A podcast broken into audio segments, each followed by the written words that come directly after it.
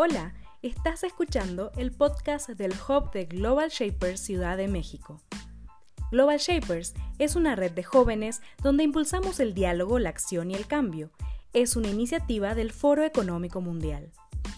En este episodio escucharás a tres Shapers del Hub, Gustavo Murrillo, Laura Reina y Marco Hernández, discutir temas alrededor de la transparencia pública, el uso de la tecnología y energías renovables en México en el contexto de la pandemia global del coronavirus. Esto fue una conversación live moderada por Juan Urgel, Shaper de nuestro hub.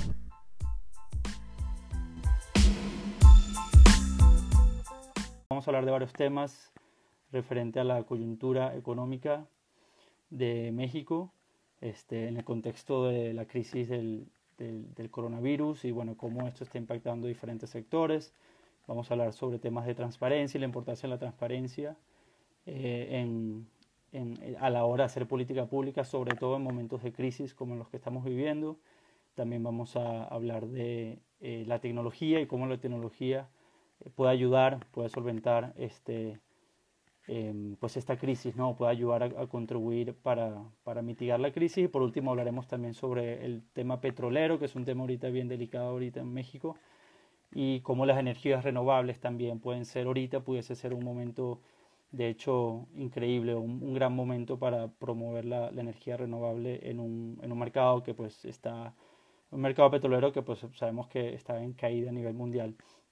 Eh, yo creo que ya vamos a comenzar con Gustavo, Gustavo Murillo, si te puedes, si puedes escribir, creo que escribiste por acá, a ver si te encuentro Gus aquí estás y vamos a transmitir.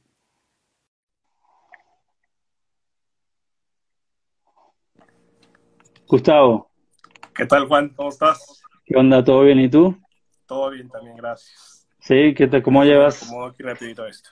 Ajá, sí, déjame, yo también voy a poner esto acá. ¿Cómo llevas esa cuarentena? ¿Perdón? ¿Perdón? ¿Cómo llevas la cuarentena? ¿Cómo está, cómo, cómo va ese encierro? Bien, este, ha sido difícil como todos, yo creo, ¿no? Desde un principio, este, pues algo, que no habíamos pasado anteriormente, entonces sí que nos tocó al principio, pues, adaptarnos a, lo que era. Estamos muchos muy renuentes desde un principio, pero este, creo que ya para estas alturas, creo que ya, ya deberíamos estar como bastante acostumbrados que por lo menos en un rato más, esta es la nueva realidad. Este, así que bien, ya, ya como adaptados al mundo digital, 100%. Pues sí, yo solamente lo estoy esperando el primer día que se reajuste todo para poder irme a cortarme el cabello, porque mira, cada día que pase es un día más que yo, yo no sé cómo te haces tú, pero yo no, sé. Un día llegué con mi mamá y le dije, no, es que no puedo más, o sea, a como, a como puedas, a como Dios quiero entender, me haces algo. No, pues estaba viendo tutoriales y todo, cómo cortarse el pelo en tu casa, pero no, no me atrevo, eh, no me, no me atrevo todavía. Ahí voy a esperar un mesecito más a ver qué pasa. Pues mira, el raparte nunca falla, ¿eh? Chale, no sé. ¿eh? no, no, no, siempre tenía el pelo largo así más o menos, entonces no, no me acostumbro. Pero mira, entremos en materia. Bueno, para presentarte un poquito a Gustavo, este, mm, Gustavo Murrillo, ¿verdad? Él también es parte de los Global Shapers, de esta comunidad de jóvenes los que se van entrando, pues la comunidad Global Shapers somos una red de jóvenes en todo el mundo, auspiciada por el Foro Económico Mundial y trabajamos diferentes proyectos con impacto social. Gustavo y yo somos parte del hub de la Ciudad de México. Somos más de 50 Shapers en la Ciudad de México. Es uno de los hubs más grandes pues, sí, de, México, de, la capital, inclusive de Latinoamérica, diría yo. Eh, y Gustavo pues es licenciado en negocios internacionales y derecho. Este, es director general de la Red eh, Mexicana para el Servicio Público y trabaja temas de promoción de democracia, rendición de cuentas, temas de liderazgo y de transparencia, que es lo que nos atañe, atañe el día de hoy. Este, entonces, contigo, Gustavo, quería, quería comenzar a hablar un poquito de cómo es tú desde el punto de las, de las ONGs, ¿no? Tu trabajo está muy ligado a las ONGs, al tema de rendición de cuentas. Y yo pues imaginaría que este, con un contexto no solamente de crisis sanitaria, sino de crisis económica, este, y una posible recesión en puerta, eh, pues es un poco complicado, ¿no? El, escenario y la situación para, para las ONGs. ¿Por qué nos platicas un poquito cómo, cómo, lo has estado, cómo lo has estado viviendo desde tu organización y en general en el sector eh, de las ONGs, cómo este, esta crisis les ha impactado. Perfecto. Sí, bueno, mira, pues para empezar es inevitable que habrá una crisis económica, va a haber un, un fuerte golpe en nuestra economía. Eh, en el tema de las organizaciones, la situación de los fondos para las ONGs, principalmente en México, pues ya venía como un poco a la baja, ¿sabes? Ya venía disminuyendo este, desde años anteriores. Entonces, pues la verdad es que ahí como es de, inicio, igual que la economía de México, pues ya no era como que tan, tan favorable, ¿no? Muchas de las organizaciones que se dedican a temas de, de transparencia, organización de cuentas, dependen principalmente de fondos internacionales, diría que principalmente de Estados Unidos. Entonces, por lo pronto, ahorita, en mayo, nos encontramos como a la mitad del periodo fiscal de Estados Unidos y pues un poco avanzados también de México. Entonces, por lo pronto no hemos resentido mucho el tema porque, pues, como te digo, los, las organizaciones que ya tenían los fondos de, de, hace un par de meses, pues todavía no han... Eh, los fondos normalmente son fijos, ¿sabes? Como por largo un año, dos años, entonces pues hay todavía como fondos para seguir. Eh, sin embargo, pues no sabemos qué va a pasar después de, después de esto. Ahorita lo que nos tocó a la mayoría de las organizaciones es, una, readaptar todo nuestro trabajo en el tema digital. Eh, Obvio. Sí, y después pasar a también readaptarla hasta la temática, como que de, de, de repente incluso fue algo que hasta los mismos este, donadores hicieron. Si tenían fondos que no eran fijos tal vez, de la nada dijeron, ¿sabes qué? Oye, lo que tenemos que hacer ahorita es eh, redestinar los fondos para meterlos a generar soluciones ante la pandemia. Entonces, bueno, pues por lo pronto está estable, no sabemos qué vaya a pasar con los fondos. Eh, somos parte de toda la generación que sigue con incertidumbre de qué es lo que viene. Claro, Oye, y, no sabemos. Y en términos de la capacidad operativa, o sea, ¿qué tanto de tu trabajo y el trabajo de, de la red de la red mexicana para el servicio público fue impactado? O sea, hacía ya de por sí, hacían muchas cosas, imagino que varias cosas eh, pues ya la hacían desde oficina, ¿no? O sea, pero qué tan, muchas ONGs pues tienen un impacto muy directo en la operación, ¿no? Siempre están pues trabajando en campo de alguna manera. En el caso de otra organización y de otras ONGs que has podido ver, ¿qué tanto les, les amarraron los brazos, ¿no? Para, para saber, eh, o sea, para impedir pues que tu, trabajo siga, siga en, en, pie con esto de la cuarentena, ¿no? Y con esto del encierro. Claro. Este, la fortuna de nuestra organización es que nos dedicamos principalmente mucho al tema de capacitación. O sea, como lo que hacemos es generar y capacitar a nueva generación de servidores públicos comprometidos con la democracia y la rendición de cuentas en México. Entonces, mucho de lo que hacemos es talleres y capacitación, por lo que no fue nada difícil poder trasladarlo este, al, tema, al tema digital. Sí que teníamos planeado muchos eventos eh, presenciales, teníamos por ahí ya varios meses como muchas organizaciones organizando un par de, un par de actividades que pues hasta recientemente dijimos, ¿sabes qué? Digital, todo. O sea, todo vemos cómo volver a, a hacerlo este, virtual. Entonces, pues de, dentro de nuestro trabajo, la verdad es que no fue nada difícil el poder decir, ¿sabes qué? Una es que esto es lo que hay, o sea, no, era, no había mucho que hacer, no es como que nos podíamos quejar o tal, pero sí, tuvimos la fortuna de que todas nuestras actividades las podíamos hacer virtuales y sí, tenemos un par de eventos grandes también. Por, ejemplo, por ahí viene un hackathon de partidos políticos y tal, que va a ser complicado. Por 100 personas es una cosa, pues un evento un poco grande. Pues vamos a ver qué tal nos sale el tema virtual. Pero sí, al menos nosotros sí tuvimos la fortuna un poco de, de que nuestras actividades sin problemas se podían pasar de tema en línea. Claro, qué bueno. Sí, o sea, eso es la bondad de la tecnología digital definitivamente pues nos agarró de alguna manera bien preparados, ¿no? O, o pudimos adaptarnos bien, creo. Pero claro. sí me preocupa a mí, por ejemplo, eh, con algunas ONGs con las que yo también he trabajado, eh, sobre todo, por ejemplo, en zonas de, de, mayor marginación, que son ONGs que pues están en el campo mucho ayudando a la gente, ¿no? Pues yo imagino que su labor se ha, se ha, se ha visto sumamente eh, pues eso, o sea, complicada, ¿no? Se ha visto mermada. No sé si tienes alguna anécdota o algo, o conoces algunas otras organizaciones que sí le están batallando mucho para, pues, para cumplir su misión social. Claro. Eh, incluso, mira, por ejemplo, te, como comentabas, yo también soy parte del equipo de Accountability Lab. Correcto. Eh, que básicamente nos, nos dedicamos a promover la transparencia y rendición de cuentas en todos los sectores, ¿no? O sea, como que empoderar a ciudadanos para que sean ellos los promotores de la transparencia y la rendición de cuentas en varias partes del mundo. La, la organización tiene presencia principalmente, las oficinas más grandes están, por ejemplo, en Pakistán, en Nepal. Eh, somos un equipo internacional y bueno, la verdad es que la situación comparada de ellos a la nuestra en México es muy diferente.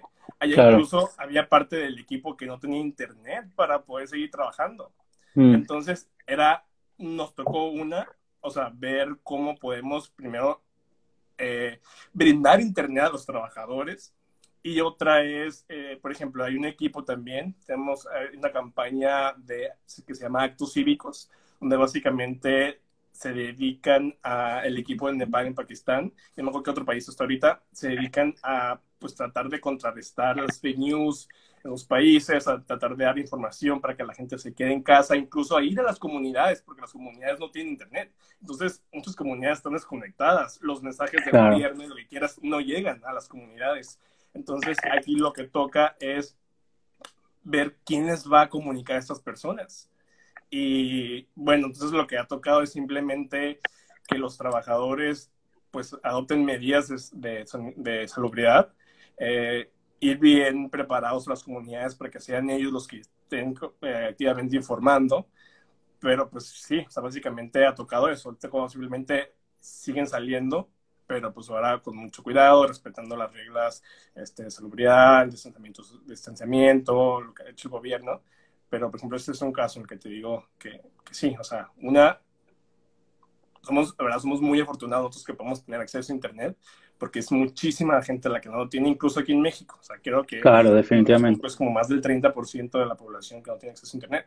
Entonces, creo que, incluso creo que ese va a ser un reto muy importante después de esto, ya que las cosas normalicen más, ver cómo el gobierno para la próxima, o sea, como cuando le, de lecciones aprendidas, ver si impulsamos más el tema de, emplear mucho más la cobertura digital en México. Definitivamente sí, es algo que, sobre todo en el sur, ¿no? En las zonas un poco más pobres, en los estados más pobres, en el sureste del país sí está complicado, ¿no? Eso. 100%. El, y bueno, quería eh, empezar el tema, hablar del tema de la transparencia, ¿no? Que es una de las cosas que creo que es sumamente importante y es un debate ahí bien, bien interesante porque generalmente en momentos de crisis, como estamos ahorita, pues existen lo que llaman poderes especiales, ¿no? Entre comillas, como, o se podría entender que ya sea el gobierno federal o los gobiernos estatales tienen como mayor maniobra o deberían tener mayor maniobra para poder actuar de manera rápida, ¿no? Eh, inclusive, bueno, sabes el contexto, para los que no nos escuchan y quizás no saben, inclusive el gobierno federal trató de hacer una, una reforma a la ley del presupuesto federal, a la ley del presupuesto, y pues eso ha generado cierta controversia, ¿no? entonces me gustaría escuchar de tu opinión desde el tema, desde el, pues trabajando en el tema de la transparencia muy de cerca, que cómo lo ves tú, o sea, que, que por qué es necesario o no tener mayor transparencia justo en momentos donde, donde estamos en mayor crisis, ¿no? Eh, digo, también en puertas de, de, esta recesión económica, que no solo en México, sino en todo el mundo, y en México en particular parece que va a estar pegando las proyecciones que cada semana salen son bastante pues da miedo, ¿no? Entonces, ¿cómo lo ves tú? ¿Por qué es necesaria la transparencia importante? Sí, 100%. Mira, pues como lo mencionas, en, estas, en este contexto, en esta época de crisis, pues es, es muy normal que los gobiernos traten de tomar medidas, eh, o más bien de eliminar los estándares o disminuirlos bastante de transparencia y de rendición de cuentas, como lo decías tú, como para poder dar respuestas prontas a algo en tiempos de crisis, ¿sabes? Como que las personas demandan que se, que se tomen eh, pues medidas prontas para poder dar soluciones. Entonces, uno de los eh, mecanismos que se toman son las contrataciones, eh, las contrataciones directas, donde esta modalidad se presta muchísimo para que el gobierno haga, adjudique pues eh, cuando se necesita comprar material médico o cualquier otra cosa, este, pues se hace directamente sin un concurso, como se suele hacer normalmente. Se presta también para realizar compras a sobreprecio o incluso de muy, que adquieran productos de muy mala calidad. Y pues sobre esto sí que recientemente tuvimos un, un caso aquí en México donde pues se descubrió que el hijo de uno de los funcionarios públicos eh, tuvo una venta a sobrecosto al gobierno de México. Entonces, ese tipo de cosas yo creo que son las que no podemos permitir. Uno, primero, porque está en riesgo la vida de muchísimas personas. O sea, aquí no es como, si de por sí un caso de corrupción ya es malo sin que haya como tanto una crisis. O sea, en una situación normal, ¿no? no cualquier situación normal, la corrupción hay que evitarla. Exacto. Entonces ahora agrégale esta crisis económica que se viene. Tenemos, los recursos son limitados de por sí. ¿Sabes? Entonces agrégale que viene una crisis, que no va a haber, que va a haber pocos recursos, que están en riesgo la vida de las personas y no podemos pues darnos el lujo, ¿sabes? Como hacer desvío de recursos. Por ejemplo, ahorita se está hablando de un ingreso universal. Recientemente los diputados este, firmaron un exhorto al gobierno, al gobierno federal para que se genere un ingreso básico, si no me equivoco, alrededor de 3.500 pesos por ahí a las personas que han perdido sus, sus ingresos que normalmente estas transferencias irían a las mismas personas, eh, son las personas de, escasos recursos, personas que realmente son beneficiarias de otros programas sociales, programas de gobierno. Y bueno, la experiencia nos dice que la cantidad de desvío de recursos es monumental. Claro. Entonces, pues la verdad es que toca mucho involucrarnos las sociedades, las organizaciones social civil, los ciudadanos, en asegurarnos que esos fondos lleguen pues a las personas que de verdad lo necesitan, porque si no de nada sirve que el, que, el gobierno inyecte dinero, que tenga transferencias y tal, si no van a llegar a las personas que más lo necesitan, a esas personas de escasos recursos. Sí, claro, totalmente, sí. Bueno, el tema de ingreso universal se está debatiendo prácticamente en todos los países, hasta en Estados Unidos, que en esa materia es un poco más conservador, ¿no? Pero quisiera, el, como última pregunta, que ya se nos está acabando el tiempo, me hablabas de inclusive el tema de la transparencia, también el tema de, un liderazgo como más responsable a nivel de, pues, de las autoridades para ya pensar en una recuperación económica. ¿Por qué crees tú que justo la transparencia y el liderazgo son, son factores que pueden ayudar que a, lo que viene después de esta crisis sanitaria y de esta crisis económica? ¿Cómo podemos utilizar eso para recuperarnos económicamente en México? Claro.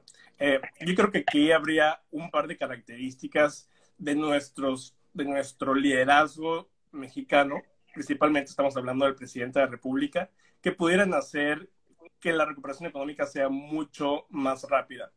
Aquí, por ejemplo, eh, veo una buena comunicación, eh, que el gobierno logre comunicar bien los avances, incluso retrocesos, que logre dar claridad que se tenga un mensaje claro y conciso para recuperar la confianza de los ciudadanos, la confianza del sector privado, de los inversores, incluso del, del mundo entero, de los demás países.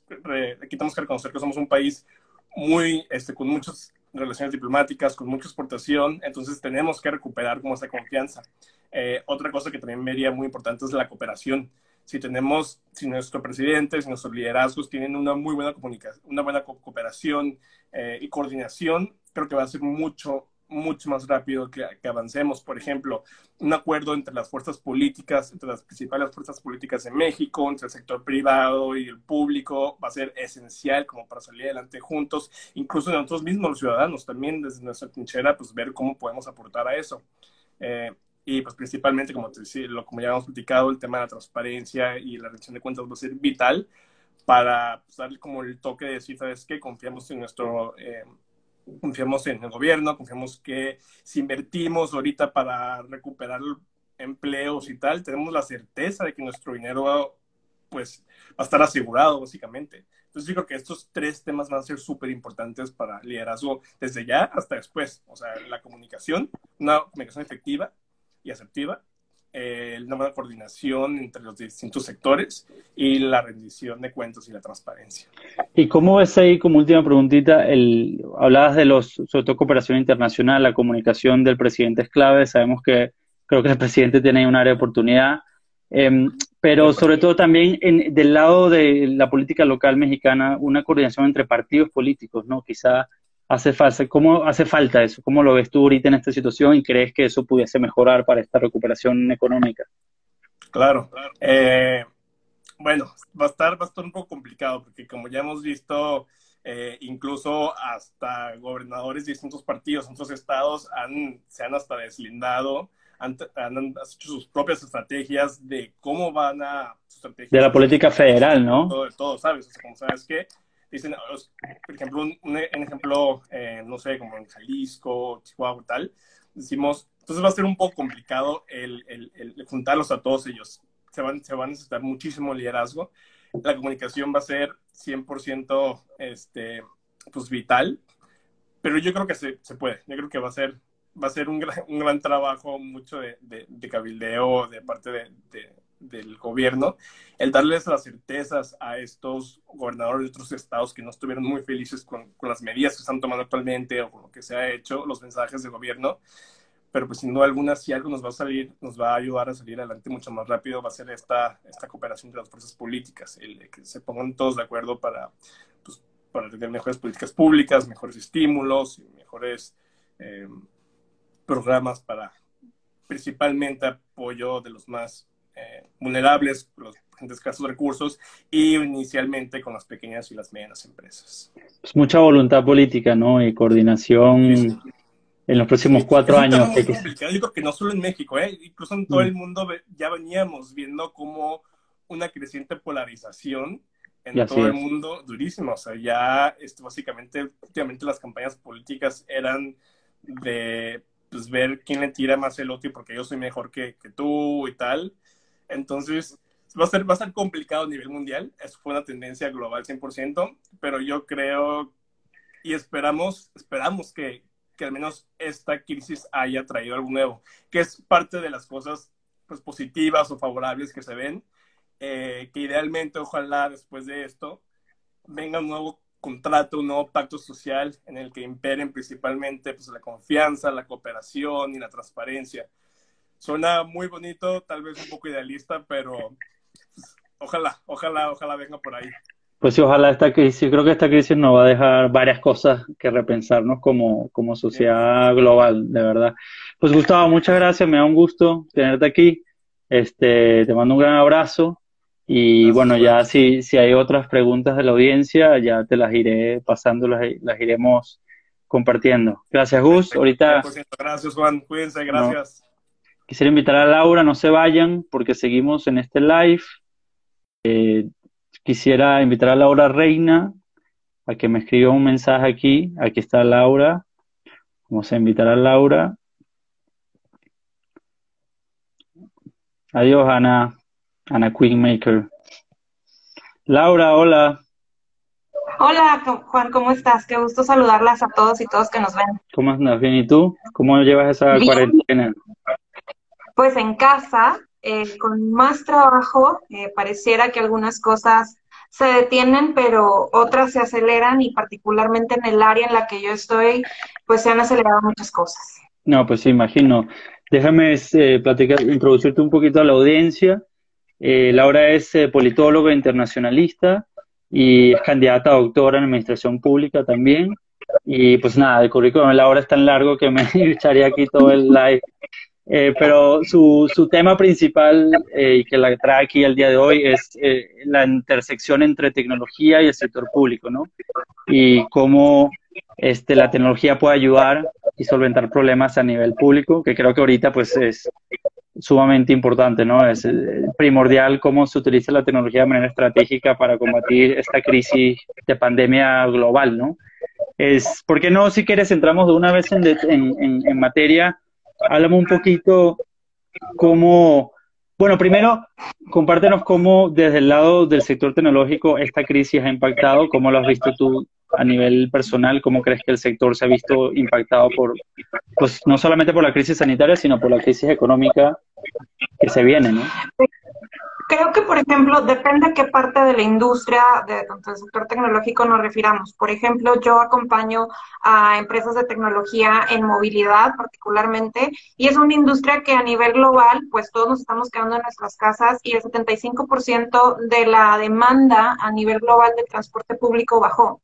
Entonces, un modelo de negocio basado, y en muchos modelos de negocios basados en que la gente sale, pues obviamente eso deprime la economía.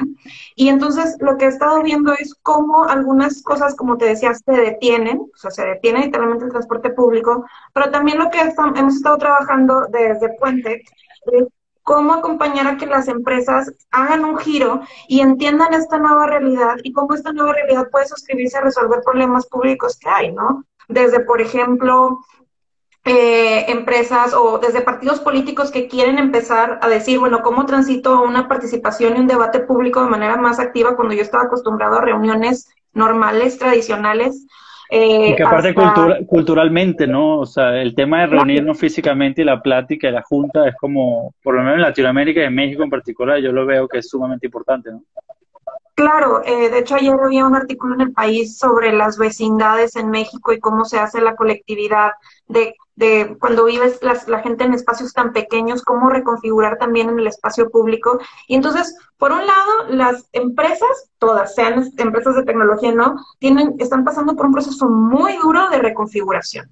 ¿No? Y por otro lado, los gobiernos también tienen que reconfigurarse y alinearse a esto, presupuestos, políticas públicas, eh, ideas, planes, proyectos que habían pensado, que habían planteado, tienen que reconfigurarse totalmente y la tecnología está ahí para resolver muchos de los problemas que, que, pues hoy se enfrentan, ¿no? Por ejemplo, eh, una, una, una, empresa, una empresa, una startup mexicana que se llama Yeti, que acompañamos, ellos están reorientando eh, parte de su empresa a ayudar a que el transporte público sea seguro en tiempos de COVID y no corramos todos a comprarnos un coche porque no nos sentimos seguros usando el metro, ¿no?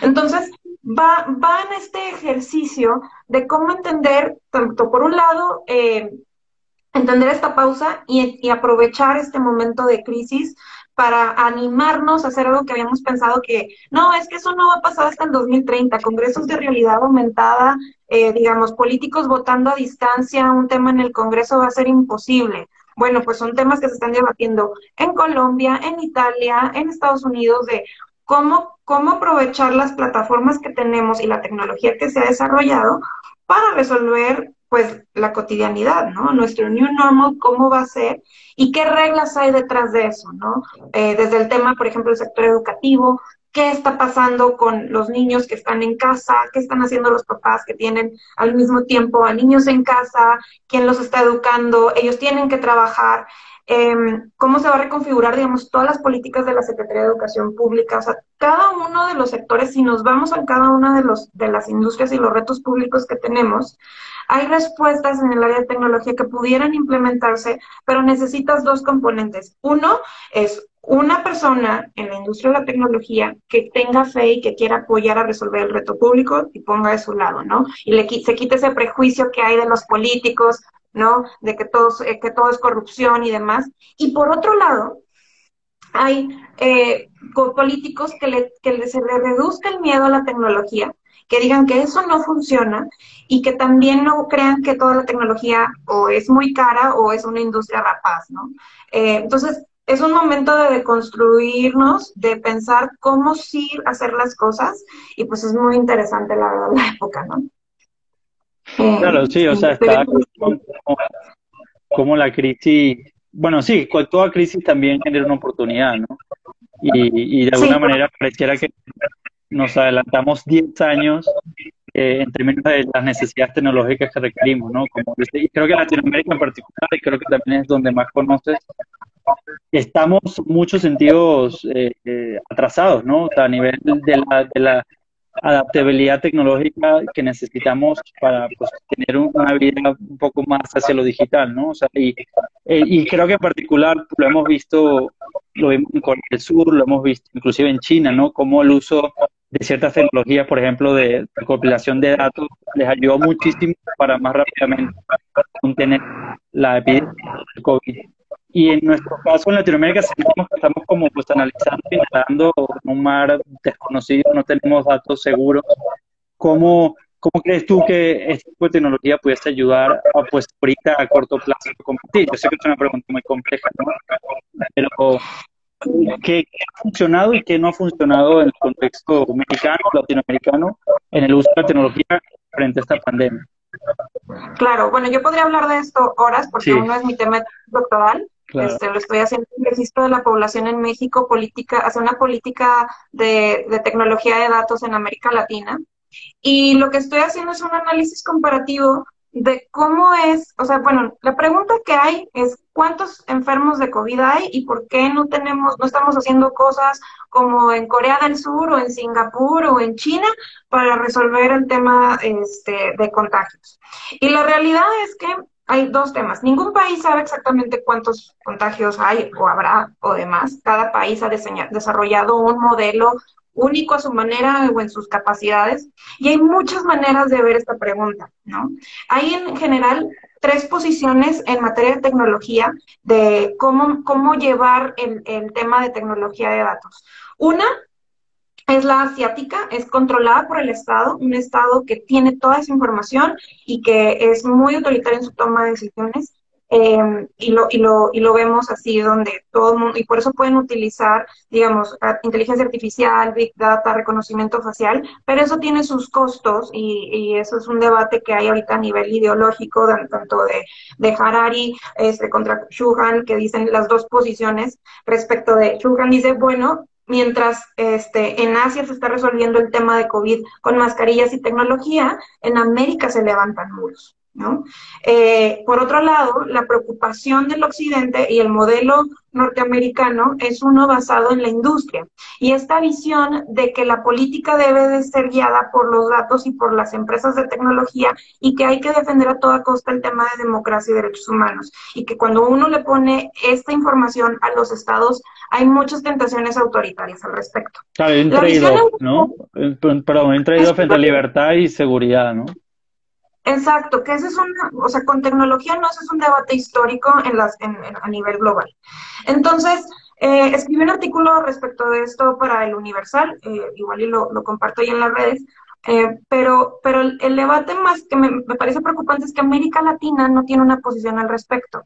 Mm. Tenemos regulaciones basadas en el modelo euro, este, asiático o norteamericano, digo, está el modelo europeo también que está basado en el usuario, eh, es otra discusión, pero en América Latina tenemos regulaciones que son un pedacito de Singapur, un pedacito de California, para ser aplicadas en Caracas o en Ciudad de México o en Ecatepec, que son realidades totalmente diferentes y lo que me preocupa más es que no estamos teniendo una propuesta de política pública y tecnología apropiada con las necesidades de América Latina y hay que empezar a tener esa conversación.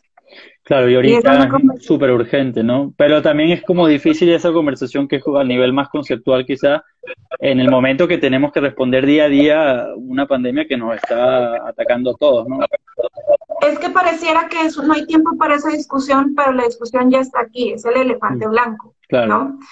o sea, es como, tú y yo no, nadie nos gusta, pero el tema es que aquí está, ¿no? O sea, de la, ¿qué vamos a hacer con este tema?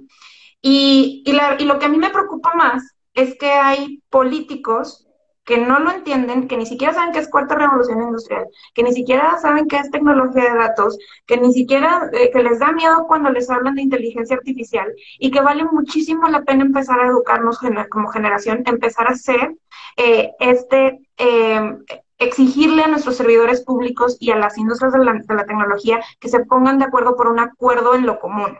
¿No? En, a ver, ¿cómo vamos a regular de una manera comprensiva este asunto? Y es un asunto de gobernanza digital, que sonará así algo muy, muy, muy complicado, pero necesitamos pensar en qué tipo de propuesta desde Latinoamérica queremos, ¿no? O sea, como lo estoy viendo ahorita eh, en, los comentarios, ¿no? Necesitamos construir una Latinoamérica de mediano plazo, pues esa Latinoamérica tiene que tener un ambiente de negocio para las empresas de tecnología que empiezan. ¿Y por qué crees? Este, Termina, perdón. No, dime. Que te iba a preguntar justo, ¿por qué es tan, o sea, aparte del marco regulatorio que hace falta en México y en Latinoamérica, ¿por qué es tan difícil recopilar datos? Y sé que tiene que ver una cosa con el censo, sobre todo con la confianza que le tenemos a nuestros gobernantes, pero pareciera que es imposible tener un, hasta tú lo decías en un artículo, un número de cuántos millones de mexicanos hay. O sea, hasta es difícil hacer un censo poblacional, que generalmente es de lo más sencillo. ¿Por qué es tan difícil en nuestros países conseguir esa data? Bueno, uno es porque no queremos, en el caso particular de México, eh, trae un, un tema de confianza en el Estado, pero las políticas públicas en México se han hecho, ah, digo, así lo digo, digo en la columna, a ojo de buen cubero, es decir, con la información que hay disponible a través de censos, encuestas, proyecciones, cuando hay países como por ejemplo en Suecia, no hacen censos tienen también la base de datos de la información de sus usuarios, o sea, también buen registro de la población, ese es el concepto, es preciso registro de la población, que ellos no están andando haciendo censos, tienen tan monitoreado el tema que los que, que digamos que la atención al servicio público cambia. Pero la pregunta es, ¿es un trade-off? ¿No? Entonces, en México lo que ha sucedido es que se ha pulverizado las agencias que se encargan del tema de, datos, de compilación de datos. Entonces, hay más de mil bases de datos diferentes nada más en el gobierno federal para recopilar registros administrativos de la población y luego aparte está el tema del INE y luego está el tema de, o sea, cada uno, o sea, cada uno de estos temas se, se, se, trabajan por separado porque nadie quiere que trabajen juntos, porque nadie quiere que un solo gobierno tenga tanto poder por las tentaciones autoritarias latinoamericanas que hay. Es el caso de México. Pero también México es un caso muy, muy, muy diferente a otras partes de Latinoamérica porque tiene una mayor cantidad de habitantes, ¿no? O sea, son, es un mercado muy, muy grande, 120, 130 millones de habitantes. Y, por ejemplo, en el Perú, que traen un proyecto muy interesante respecto de este tema, eh, pues son menos y pueden construir más cosas mucho más rápido. Por ejemplo, en India iniciaron un proyecto de biometrización de, de, de las personas. Es un registro, eh, como digamos, de cero, se llama DAR, y tiene muchísimas críticas porque tiene detrás tentas, muchas tentaciones, ¿no? De, de, que esto se puede utilizar para programas sociales, conducir elecciones. Eh, eh, creo que hay muchos candados y muchas conversaciones que hay que tener pero la realidad es que no tenemos una propuesta local y eso es lo que me preocupa. O sea, no hay, hay quien dice, mejor ahí lo dejamos porque es una conversación muy difícil, pues que le toque a alguien Entonces creo que como Shapers, en, en, el marco de esta discusión, vale la pena poner este el dedo en la llaga entender qué cosas hay que transitar rápido y veo a gobiernos animándose a hacer más cosas con tecnología sin tanto prejuicio y veo también cada vez más empresas de tecnología, startups participando en hackatones de viendo cómo utilizar la tecnología para resolver problemas públicos. Y creo que, o sea, y justo en lo que trabajo día a día, que es hacer este puente entre estos dos mundos, eh, pues es empezar a tener un lenguaje común no, no es el, dinosaurio contra el millennial, sino es más bien dos personas que viven en una misma región del mundo que se enfrentan todos los días a los mismos problemas y que pueden juntos encontrar las respuestas. Buenísimo, Lau, muchas gracias. Una última pregunta que me gustaría hacerte, eh, ya para ir cerrando, es ¿qué, o sea, ¿qué optimismo? ¿Tenemos alguna razón para hacer optimismo para el futuro cercano en México respecto al aprendizaje de la tecnología este, para no solamente combatir esta pandemia, pero para de alguna manera tener mejores políticas públicas de, para el bien social. ¿Cómo lo ves tú? Bueno, es que me estás hablando alguien que ve el vaso no solamente medio lleno, sino yo siempre lo veo desbordante. Entonces, yo, yo me dedico a lo público y mi formación ha sido eh, eh, dedicarme a resolver problemas públicos porque creo que, que sí existe eso, existen las personas más bien personas que estamos enfocadas a construir eso y desde nuestras trincheras, yo creo que en política o en la vida pública no hay tarea menor. O sea, no, no la hay desde la persona que dice, pues yo ni, a mí ni me interesa lo político, pero participas en las discusiones de tu familia, claramente estás contribuyendo. Con el Entonces, eh, navideño. En el pozole navideño, ahí se orientan las definiciones político-electorales, ¿no? En el chat de la familia contra las fake news, este, en el invitar a nuestro, en hacer ABC digital con nuestros abuelos, con nuestros papás ahorita, eh, son acciones que parecieran pequeñas, pero no hay tarea menor en la transición tecnológica y no hay tarea menor en el tema político, mucho menos. Entonces, obviamente yo lo veo como, sí la hay, no sé si vaya a ser la generación que está en actualmente, pero creo que sí habemos muchas personas que estamos en diferentes trinchadas preocupadas por hacer algo e incidir de donde nos toca a que esto se vuelva un tema pronto, ¿no? Porque si no, eh, ahorita ya en el futuro ya nos alcanzó, eh, pero va a llegar un momento en donde nos van a aventar la pelota y va a ser mucho más complicado resolverlo, entonces, ¿por qué no empezar desde ahora? Muy bien, no, me encanta esa, esa última reflexión y, y si es un tema generacional también, eso es lo interesante que, que pareciera que tendremos que, pues, pues, los millennials somos los que ahorita estamos de alguna manera en ese barco o vamos hacia ese liderazgo y, y me gustaría pensar que las tecnologías se puedan, pero sí se puedan regular para el uso común, para el bien social, no para el bien común. Digo, shapers que hacen eh, el trabajo en ese sentido, por ejemplo, Cristi, que, Cristi Martínez Pinto, que trabaja con inteligencia artificial para bien social en Latinoamérica, o, otros shapers que, que trabajan justamente temas de cómo regular los temas de tecnología de una manera mucho más amable. En el web hay muchas conversaciones al respecto de gobernanza digital, eh, una gobernanza tecnológica para este siglo. Son conversaciones de Amazon debe pagar impuestos, no debemos de los rapitenderos deben de tener todos los este, derechos humanos detrás. Este, ¿cómo, empezar a tener esas conversaciones? Son debates muy interesantes, mm. pero hay que empezar a tenerlos. Y bueno, cuando... no hay una respuesta correcta.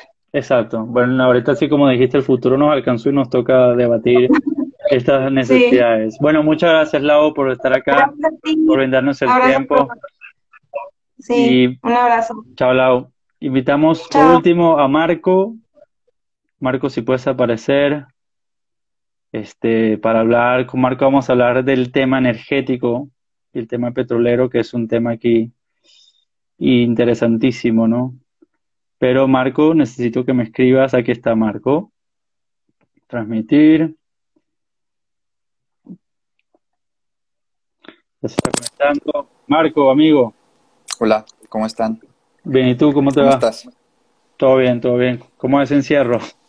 Bien, pues Productivo. al pie de la letra y sí, exacto, tratando de mantenernos muy, muy activos. Sí, todavía en pijama, no, ya no. Hoy sí me bañé porque sabía que iba a ah, estar aquí. Es que bueno, sí, yo me afeité y todo, pero el caballo todavía no logró cortármelo. Mira, eh, pues mira, te introduzco un poquito a la audiencia. Marcos abogado, tiene una maestría en administración pública, es director de la ONU, de la, perdón, de la ONU, no, de la ONUE, eh, donde hace análisis de datos y desarrollo de software para el sector de energía y trabaja pues temas de energía, de energía, medio ambiente y cambio climático, ¿no? Este, y bueno, ahorita aprovechando el tiempo, nos quedan 15 minutos, entonces entremos de una en materia. Me gustaría saber, este, pues uno de tus temas donde has seguido muy de cerca y eres experto, es el tema petrolero, ¿no? sabemos que ahorita en México, bueno, no solo en México, en todo el mundo, el, precio del barril llegó a casi niveles negativos, una cosa histórica. Y, y, justamente esta administración había empeñado, había puesto mucho esfuerzo en la reactivación del sector petrolero a través de Pemex la estatal petrolera mexicana, pero sabemos que eso parece que no, no, no, no va a funcionar, o por lo menos en esta coyuntura, y a puerta, en puerta una recesión económica, pues está difícil. ¿Cómo es tu panorama energético en México? Bueno, pues para empezar, eh, para las personas que analizamos el sector energético, este tipo de sucesos son eh, bastante interesantes, ¿no? Y veíamos un año en el que el, petróleo había ganado terreno, había tenido un incremento en su precio de alrededor del 30%, y a inicios de año, a pesar de todo este estira y afloja eh, por la guerra comercial de Estados Unidos y China, había empezado bien el petróleo. A principios de año empieza a pegar eh, la pandemia o el inicio de la pandemia en China y se empieza a desacelerar la actividad económica automáticamente el precio del petróleo empieza a bajar, a bajar, a bajar, y para marzo ya los principales productores que se pusieron a hablar, la OPEC, que son principalmente países árabes y Rusia, dijeron, oigan, hay que parar esto, hay que ponernos de acuerdo y reducir un poco nuestra producción. No se lograron poner de acuerdo y ahí es cuando se desplomó el precio y a la par ya estaba la pandemia eh, a todo lo que daba en Europa y ya estaba llegando a América, ¿no? Entonces había una caída tremenda en la demanda y pues eso llegó al punto que era más valioso el espacio para guardar petróleo que el mismo petróleo, ¿no? Que, que extraer petróleo. Entonces ahí fue cuando de plano tuvieron que tomar medidas de emergencia. Hicieron esta reunión de emergencia de países de la OPEC más invitados, en la que estuvo México. Y bueno, vimos el, desenlace de esta reunión. Se pudo recortar la, la producción, se recortó 9.7 millones diarios, lo cual pues no fue suficiente. No fue suficiente por diferentes razones, porque en la pandemia nadie sabe qué es lo que va a pasar y como los precios del petróleo son... Eh, Un reflejo, pues, ¿no? sí, son un reflejo y son dictados por un mercado y ese mercado mm. sigue viendo mucha incertidumbre. Entonces, un recorte de alrededor de 10 millones de barriles diarios, que era lo que se había disminuido la demanda, pues no fue suficiente. Eh, después de eso, un punto importante que fue el punto de que un gran, una gran parte de ese recorte era por parte de Estados Unidos. Y como sabemos, Estados Unidos no es como en México que puede decir, mañana se recorta la producción y empieza a tomar medidas. Allá el mercado está privatizado por completo y son miles de productores que por el tema de sus leyes antimonopolio no pueden ponerse de acuerdo cuánto trabajar, entonces cuánto producir. Entonces, el mercado quedó un poco pues a la expectativa y no muy convencido de ese acuerdo. Eh, los precios han recuperado un poco, no han tenido gran recuperación y sigue fluctuando mucho el precio, pero bueno, ahí vamos. Y, y en, en, general, ¿cómo ves, o sea, en el caso particular de México, de nuevo, una, una administración que le está poniendo muchísimo empeño a, a reactivar a Pemex y reactivar la economía petrolera, ¿no? Este, pero pareciera que el contexto simplemente no, no, se está, no se está dando y creo que aquí surge una oportunidad interesante para reactivar o, más bien impulsar las energías renovables, ¿no? ¿Cómo ves tú también, que es un tema que manejas mucho, cómo estaba la situación este, de la energía renovable en México antes de la pandemia y antes de esta caída abrupta de, los precios del petróleo? ¿Y cómo crees tú que cuál es el futuro después de, imaginando una salida de, de, de una crisis económica de México, cómo ves tú el desarrollo de estas nuevas energías alternativas? Va, buena pregunta. Solo para poder entender el contexto completo y en particular la visión de este gobierno, podemos analizar muy bien lo que pasó en esa reunión, regresándonos a esta, esta negociación en términos de petróleo. México no daba su mano a vencer porque querían que recortaran la producción diaria y como tú bien dijiste, el presidente de esta administración se ha centrado mucho en rescatar a las empresas productivas del gobierno, o sea, Pemex y su, y su este, producción. Esto ha sido un tema y una bandera que ha manejado desde siempre en su carrera política, ¿no? Entonces, ahora que le toca esa, esa tarea, pues no se echa para atrás. Esto lo podemos encuadrar desde una visión en que el país se centra no ellos hacer algo por la globalización, sino que la globalización haya, haga algo por ellos. No centrarse en una gobernanza global, sino centrarse en una nación-estado. Desde esa visión es la que está operando básicamente todo el gobierno, ¿no? Esto lleva a que se centralice, a que se cierre y a que básicamente trate de fortalecer todo su aparato y toda su estructura de gobierno. Es por eso que no, no, no pensaban este, eh, recortar esta, esta producción, a pesar de los costos, a pesar de todo, ¿no? Entonces, esto eh, definitivamente también tiene una afectación en nuestras políticas públicas, que seguramente eso lo platicarán en, el, en la sesión de mañana. Pero bueno, ya hablando de las este, energías limpias, eh, pues en México se ha hecho un esfuerzo, no vamos tan bien que digamos, tenemos un poco más del 10% de la energía que se produce en México eh, proveniente de energías limpias y nuestra meta para el 2030 es de más del 40%, ¿no? Entonces, vamos... 10 años. Sí, y vamos un poco lento. Eh, y bueno, este, ¿Qué ha pasado? Sí ha tenido un crecimiento sin precedentes. Esto principalmente en la última este, administración que tuvo lugar la reforma energética, que se abrió el sector energético, que se... La anterior a, Andrés Manuel. Exacto. Eh, se establecieron mecanismos para compra de energía y desarrollo de proyectos, este, tanto del sector privado como del sector público, y tuvo una muy buena recepción por capitales públicos por, perdón, por capitales eh, nacionales e internacionales, ¿no? Se rompieron récords de, costos de producción de energía por kilowatt, entonces, pues todo esto parecía que pintaba muy bien. Eh, iniciando esta administración, empezamos a ver algunos cambios. No se echó literalmente la reforma energética para atrás, pero se han tomado algunas medidas que van trabando todos estos eh, pues mecanismos y estos espacios que, son contraproducentes, ¿no? O sea, darle más energía al sector petrolero, por ejemplo. Y energía pública, sobre todo, inversión pública. Claro, entonces por eso me quise detener antes a explicar esta visión del gobierno, ¿no?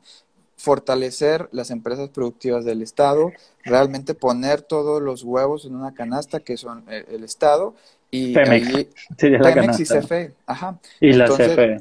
Podemos, eso lo podemos ver claramente reflejado en los presupuestos de egresos, tanto el 2019 como el 2020, que entre los dos suman, entre esas dos empresas, o más bien cada una de estas dos empresas, un incremento en sus presupuestos de alrededor del 30%, ¿no? Son altísimos los presupuestos que tienen ahora el sector energético. Eso podría representar buenísimas noticias. ¿Qué tal si nos pusiéramos a invertir todo ese dinero en, por ejemplo, electrificar nuestro país eh, y, esa, esa electricidad que viniera de fuentes renovables. Eso sería algo muy bueno para el país, ¿no? Claro, y como decía Laura que platicábamos antes, eh, y también con Gustavo hablábamos de que cada crisis genera una oportunidad también, ¿no? Y pues a mí me encantaría pensar que esta crisis, no solo petrolera, sino también la crisis mundial de la pandemia del coronavirus, nos, nos pusiera a reflexionar no solo a los ciudadanos, sino sobre todo al sector político de la necesidad que existe de la, de la, de la transición energética ¿no? hacia energías más limpias. ¿Tú crees, ves una oportunidad ahí eh, para el futuro post-crisis o después de la crisis, un México con energías más limpias? Pues mira, eh, con estas acciones que se están tomando del gobierno, se está haciendo cada vez un poco más difícil que los privados puedan tomar eh, iniciativa para tomar parte de esa transición energética. Sin embargo, también creo que de estas eh, crisis pueden surgir oportunidades. Ya en muchos lugares del mundo se está hablando de una recuperación verde y esto es porque se van a destinar después de esta crisis cantidades de dinero eh, pues inéditas para poder reactivar la economía y qué mejor que se puedan destinar a este tipo de proyectos. Entonces, ya desde un punto de vista económico, estos proyectos de energía renovable ya están a la par o a veces son más rentables que los proyectos de hidrocarburos. Está el paréntesis de que obviamente terminando esta crisis vamos a tener precios de hidrocarburos muy bajos, ¿no? Porque el precio no se va a estabilizar y como ahorita no hay tanta demanda, los precios han bajado. Eso va a ser un reto y va a ser una tentación muy grande a nivel global de tomar esos hidrocarburos baratos para reactivar las mm. economías. Sin embargo, hay que pensar en los, en los costos evitados también. No solamente cuánto nos va a costar desarrollar esta infraestructura o tomar estos combustibles hoy, sino qué vamos a evitar si utilizamos las alternativas sustentables. Evitamos daños a la salud. Hay algunos debates que eh, eh, hablan que se evitan este tipo de pandemias que de alguna forma pueden estar relacionadas con, eh, la crisis climática. Evitamos la crisis climática, que básicamente es este, este grado de incertidumbre que estamos viviendo por la pandemia es un, e, e, es un trial, es una pequeña vista de lo que vamos a estar experimentando si realmente llegamos a los niveles de incremento en la temperatura global que tenemos previsto si seguimos eh, bajo las mismas, eh, los mismos caminos que vamos actualmente, ¿no? Entonces, uno, considerar en esta recuperación la oportunidad de invertir en tecnologías que son realmente eh, rentables, productivas, pero también considerar los costos evitados a la salud, al medio ambiente, a nuestras economías, etcétera, ¿no? Claro, sí, pareciera que en general todos estos temas, eh, primero son transversales a la hora de solucionar esta crisis económica mundial y, y, todo parte mucho como de la misma voluntad política, ¿no? Para hacer los cambios necesarios que estamos tarde y que nos agarró pues una pandemia, eh, de alguna manera nos agarró distraídos y ahora tenemos que pues avanzar más rápido porque el futuro nos alcanzó, como decía Laura y, tenemos que ahorita tomar decisión y acciones en conjunto, no solamente a nivel nacional, sino a nivel global. Eh, creo que es de los grandes retos, pero ojalá pensaríamos ¿no? que esto pueda generar una oportunidad para repensar la manera como, como, consumimos nuestros, eh, nuestras energías, ¿no? en qué, dónde invertimos, eh, en qué tipo de energías estamos invirtiendo, ¿no? y también a nivel político, este, la transparencia, que también hablamos de eso, creo que es sumamente, sumamente fundamental pues esto que mencionas, ¿no? De, de, de, la voluntad política que se requiere para avanzar en estas energías renovables y esperemos que, que se pueda lograr, ¿no? Este, yo, Ese es un punto muy importante sobre la voluntad política, ¿no? Porque mm. eh, hemos visto cómo otros temas han salido a debatirse a pesar de esta crisis y, se ha aprovechado este marco de la crisis para ponerlos sobre la mesa. Eh, no sé, pongamos el ejemplo del plan de rescate de los tantos billones en Estados Unidos, ¿no? Cómo cada eh, sector, cada... Eh, Nos quedan dos minutitos, Marco. Sí, cada persona que, que, tiene un tema sobre la mesa lo ha empujado y ha logrado que se logre algo. En México realmente no vemos esa, ese empuje desde nuestros líderes políticos, ¿no? No vemos eso desde, desde el legislativo. Entonces, creo que también hay que tomar conciencia de que para que sucedan esos cambios en cada elección de nuestros líderes, tenemos que estar conscientes que ellos son los, que, los encargados en apoyar y empujar esos cambios. Entonces, si no llevamos a líderes que tengan esas prioridades, pues difícilmente vamos a poder transitar hacia la sustentabilidad y mitigar la crisis climática. Muchas gracias, Marco. Muy, buenos comentarios. Bueno, me despido. Este, gracias por unirte, Marco. Este, y tus opiniones. Nada más yo quiero aquí eh, dar unas últimas palabras, un resumen de lo que vimos en esta en este live. Muchas gracias a los que se conectaron. Y bueno, vemos la importancia de la voluntad política, pero también de nosotros como jóvenes, ¿no? Eh, empujar el cambio, ¿no? Creo que nos toca a nosotros desde la trinchera de la sociedad civil y desde nuestras organizaciones, desde nuestra voluntad eh, como jóvenes líderes, pues empujar todos estos cambios, ¿no? Sabemos que necesitamos transparencia para poder solventar la crisis económica y salir de una recesión mejor parados. Sabemos que necesitamos manejar un buen uso de tecnología y tener buena regulación eh, para que las tecnologías nos ayuden a combatir este tipo de pandemias y también a combatir la crisis, a recopilar mejor datos, eh, mejores datos, a tener mejor información de pues lo que está ocurriendo a nivel nacional y a nivel mundial y es una tarea sumamente importante y ya vamos tarde en Latinoamérica eh, para poder llevar a cabo estas políticas de esta regulación de tecnología para el bien común. Y por último, sabemos que las energías renovables ahora son clave más que nunca, no solamente para combatir el cambio climático o para mitigar el cambio climático, sino para repensar nuestra relación con el planeta y con todos, pues, con, con, toda nuestra humanidad, ¿no? Muchas gracias, mi nombre es Juan Urgel, gracias por sintonizarnos eh, y espero que hayan disfrutado de esta plática. Gracias por escuchar este episodio. Mantente al tanto de todos nuestros contenidos y actividades siguiéndonos en Facebook, Twitter e Instagram como arroba shaperscdmx. Nos escuchamos en el próximo episodio.